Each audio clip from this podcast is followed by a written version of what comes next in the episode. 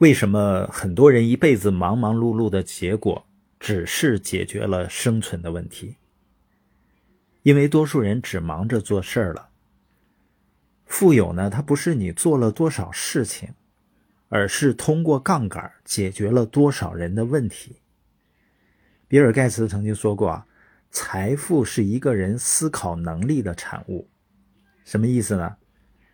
就是思考能力。思维升级才是人类财富积累和我们的生存状况、生活状况不断改变的真正根源。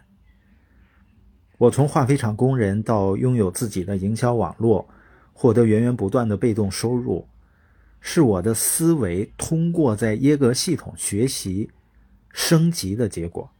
从工资思维、交换思维升级到资产思维、复利思维。我们看这个“财”字，一半是贝，就是钱；另一半呢是才，才华。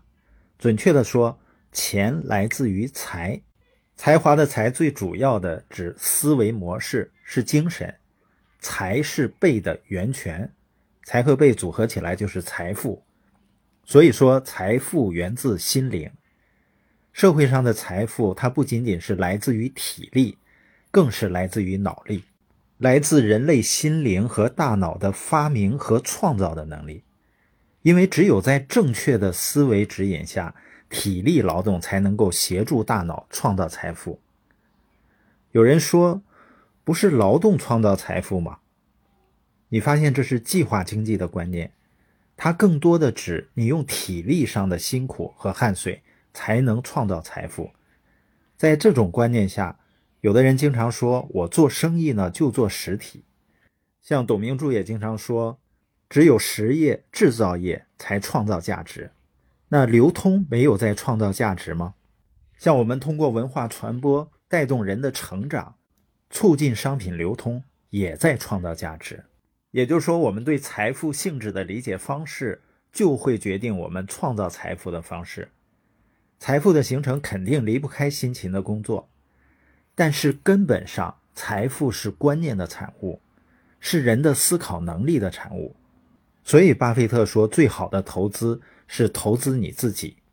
什么时候你真正理解这一点了，你就会不断的投资自己大脑，建立正确的理念、信念、思维，建立更好的自我形象，我们就会离财富越来越近。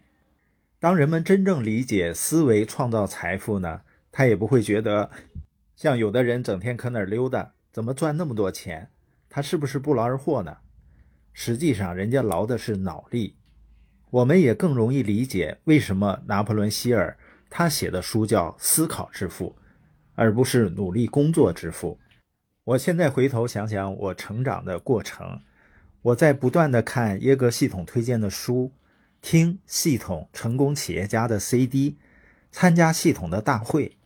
是这些投资让我建立了更好的思维方式，所以要记住，你的思维才是你未来的货币。